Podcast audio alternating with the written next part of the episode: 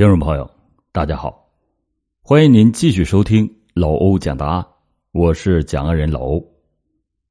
今天讲的这起案件来源于《罪案人生》，原文作者公安作家李金龙。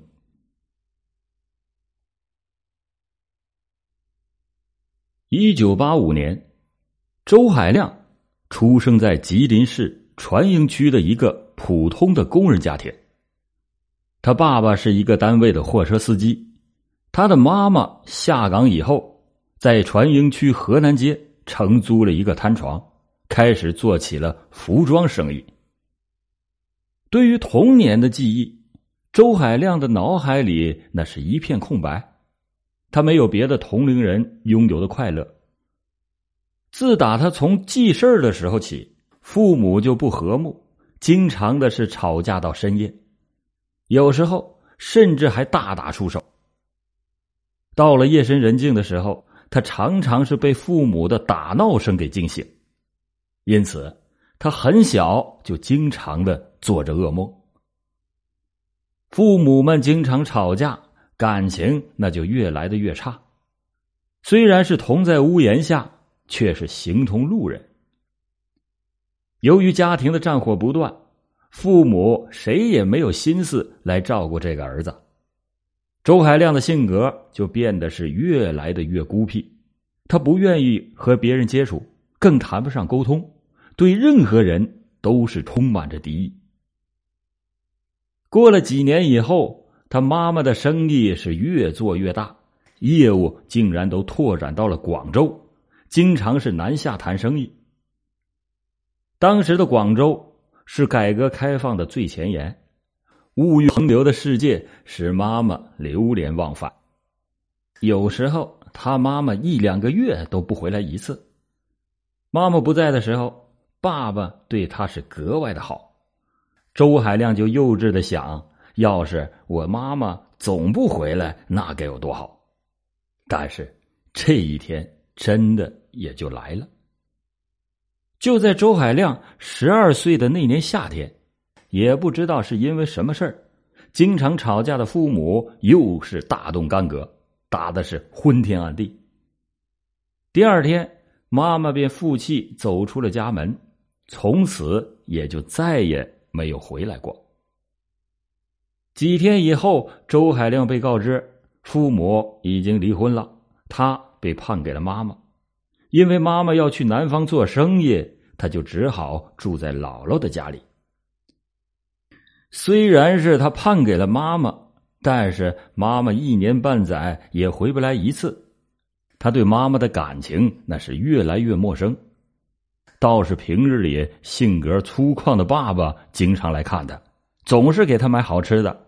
到了六一儿童节，还带他到公园去玩。小学六年级以后。爸爸就把他接到了身边。父母亲离婚以后，爸爸又重新的组成了家庭。这个新家庭里的继母姓江，三十五六岁，是个十分刚强能干的女人。她在东市场做买卖已经多年，由于精打细算，而且经营有方，家中就小有积蓄。这个继母为人也善良。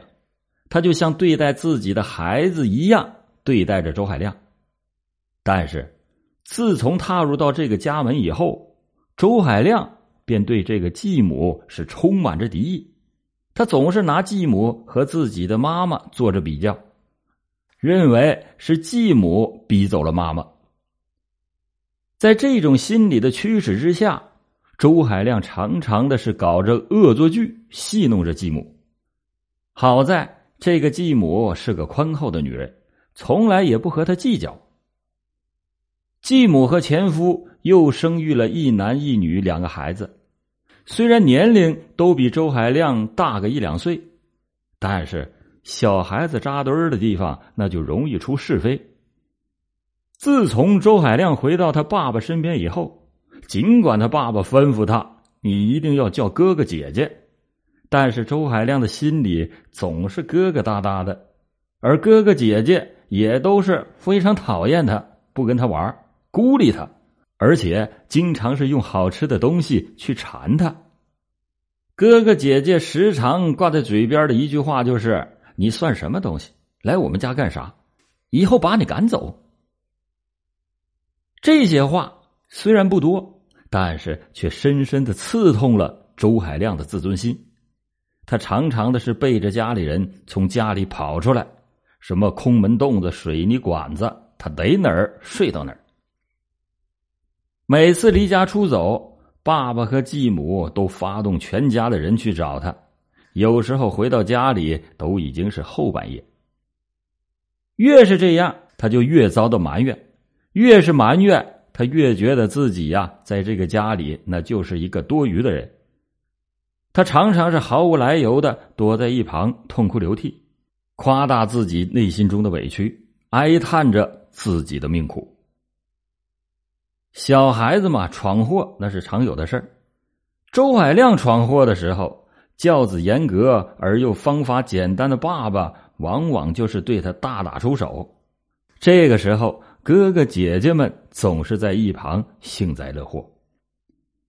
这时间一长，在周海亮的幼小心灵里，对继母、哥哥、姐姐那积满了仇恨。就在这种畸形心理的陪伴之下，周海亮也就一天天的长大。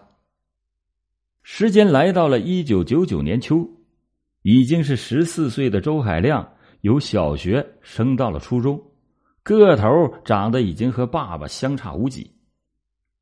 从小就在单亲的环境中长大的周海亮，时常是有着一种自卑感，同学们也都歧视这个性格孤僻的小男孩。渐渐的，周海亮对学习也失去了兴趣。爸爸和继母也是经常教育他：“你要趁现在年纪小，一定要好好学习，将来要做个有出息的人。”周海亮呢，却是越来的越厌倦校园生活，他更看不惯同学们的白眼儿，听不惯同学的恶语重伤，于是他就经常的偷偷逃学。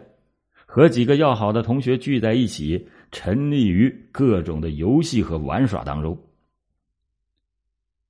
他继母的生意是做的越来越顺，家境也就越来的越殷实，花在孩子们身上的钱也是越来越多。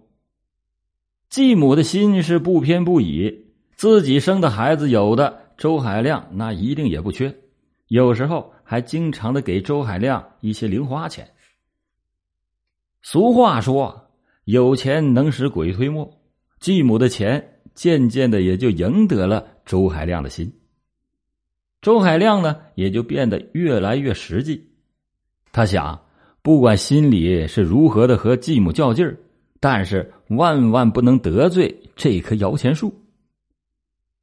他为了讨好继母，每到节假日，周海亮便围着继母的店铺是不离左右。漫不经心的帮着继母打点生意，心里面却盘算着怎么能从继母那里讨来更多的好处给自己。继母也是常常用一些小恩小惠满足他的小愿望。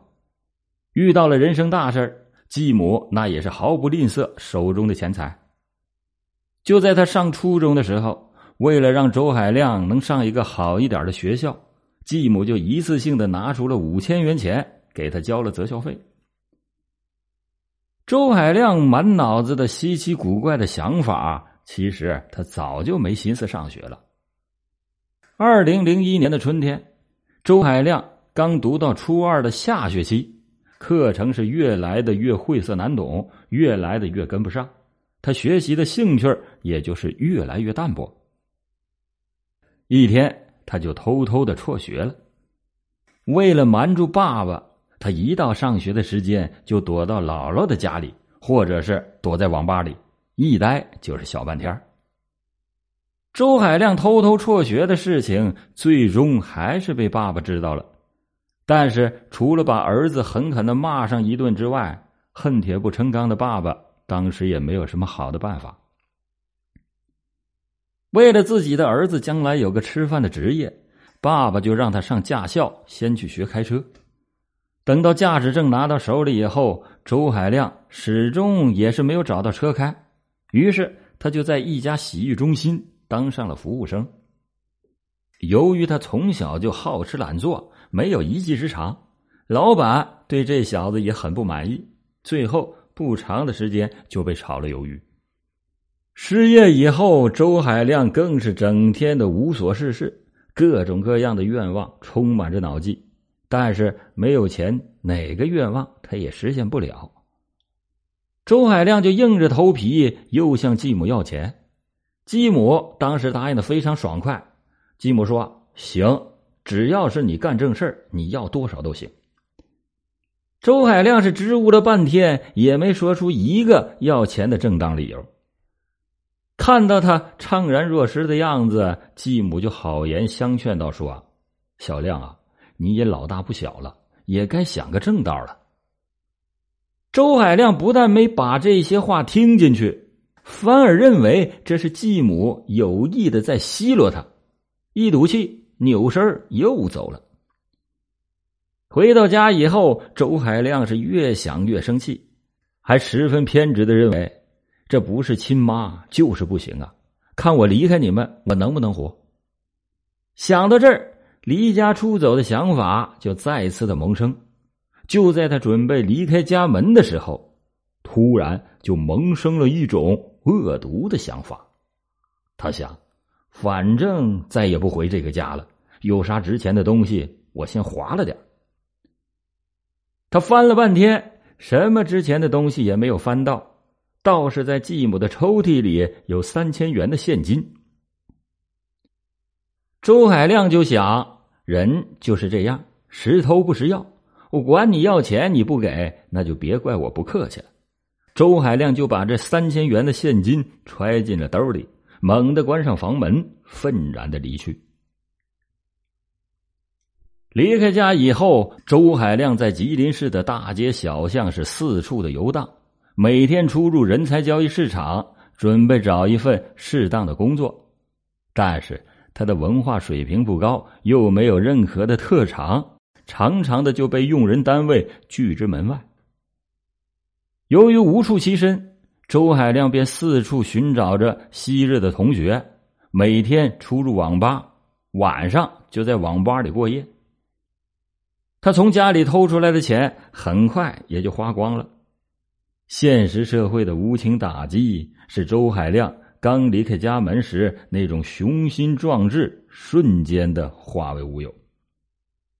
直到这个时候，他才想起家里的种种好处，想起了继母的种种好处。在外边流浪了半个多月，他想回家，想当面向继母认个错，宽厚仁慈的继母也许会原谅他。可当他回到家里的时候，继母却冷冷的对他说：“你不是能走吗？走了就不要再回这个家了。每个月我给你三百元钱，再把昌邑区那套四十平方米的房子给你，你自己去过吧。”听到继母这些绝情的话，周海亮没有从自己的身上找原因，而是对继母又充满了仇恨。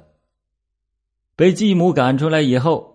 因为昌邑区的那套房子的租期还没有到，暂时也没有办法收回来，周海亮就无处可去，只好是再次的四处流浪，过着惨淡漂泊的日子。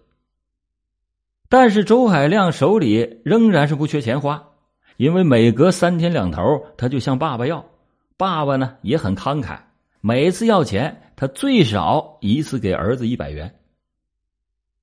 做爸爸的当然有爸爸的想法，他想儿子长这么大，享受的父母之爱实在是太少了。做爸爸的心里时常就有一种负疚感，现在所能补偿的，也许啊就只剩钱了。有了爸爸的资助，周海亮是花钱如流水啊，经常的出没于网吧、歌厅以及一些高消费的场所。有时候还学着影视剧里的情节，像模像样的处起了女朋友。